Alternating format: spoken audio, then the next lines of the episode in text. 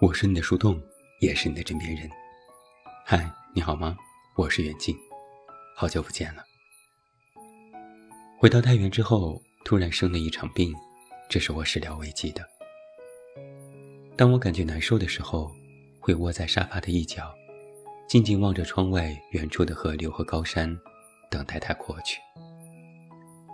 也会每天看一会儿书，但翻不了几页就感觉烦躁。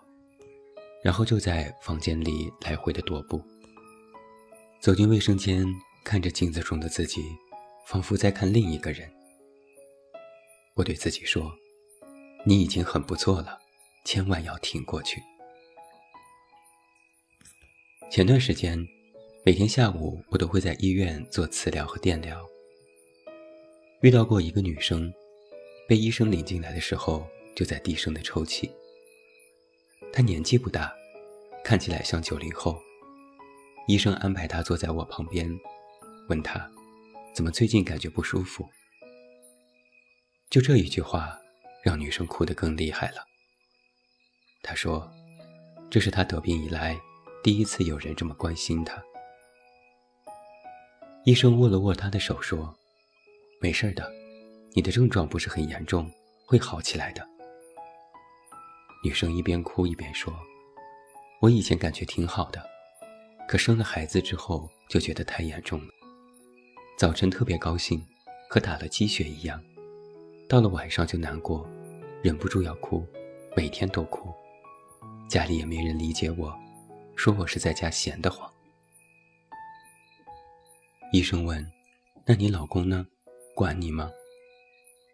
她说：“老公上班回来。”看到我在哭就骂我，说我没事找事儿。我说你打呼噜，他就把我赶出去，让我睡客厅。没有人理解我到底是怎么了。说着，他哭得更大声了。我在旁边听得心都揪在一起了。医生说，家人不理解也很正常，他们不懂这个病。一会儿你给你老公打电话，告诉他你确定是生病了。女生说：“能不能你打这个电话？我不敢，我现在说话，我老公不信。”医生说：“好，我来打。”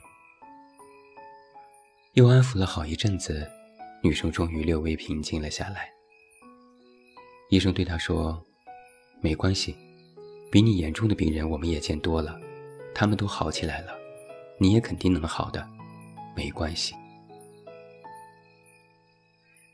还有一个男生，他是住院的病人，每次我做治疗都能遇到他。他坐在门口，我坐在里面。一开始我总觉得背后有人在盯着我看，我做着治疗又不方便回头。直到某天，我实在是觉得后背发凉，偷偷拿起手机打开了摄像头，发现这个男生正直勾勾地盯着我。我吓一跳，回头和他对视。他马上挪开了目光。过了一会儿，他问医生：“你刚才给我用的是什么水？”医生说：“盐水。”他问：“是干净水吗？洒了我一身，别把我衣服弄脏了。”医生说：“没事儿，那正好给你衣服消消毒了。”他没说话。又过了几分钟，他又问：“刚才那个水干净吗？”是什么水？医生说盐水。他问：“干净吗？”医生说：“干净啊，医院的盐水肯定干净。”他说：“哦。”又过了几分钟，他又问：“杯子里的是什么水？”就是他洒在我身上了。医生说：“是盐水。”他问：“什么是盐水？”医生说：“氧化钠水溶液。”他说：“那水龙头出的是啥？”医生说：“那是自来水。”他问：“那我这是啥？”医生说：“你这是盐水，干净的，无毒的，放心吧。”做完治疗后，他问医生：“我是不是像疯了？总问你，我是不是犯病了？”医生说：“没有，你恢复的挺好的，不要给自己压力。”没关系，你已经好很多了。我做治疗的时候，医生也和我说过话。他问我：“你最近怎么了？看见你状态其实还挺好的。”我说：“我就是每天心口像被人抓住一样，感觉难受。”医生问：“是不是感觉胸闷、气短，不由自主紧张，呼吸困难，总想大喘气，还静不下来？”我说：“对，甚至比这还严重，仿佛要丢意识。如果我不紧紧拽着自己的意识。”仿佛下一秒就无法自控了。医生递给我一个果然如此的眼神。他说：“这就是典型的焦虑，只是你现在又体现在了病症上。焦虑症就是这样的。”我说：“我都怀疑是自己的心脏出问题了。”医生说：“不要紧，先做一段磁疗，效果应该是很明显的。”他一边摆弄仪器，一边继续和我说话。他问：“你现在还能正常工作吗？”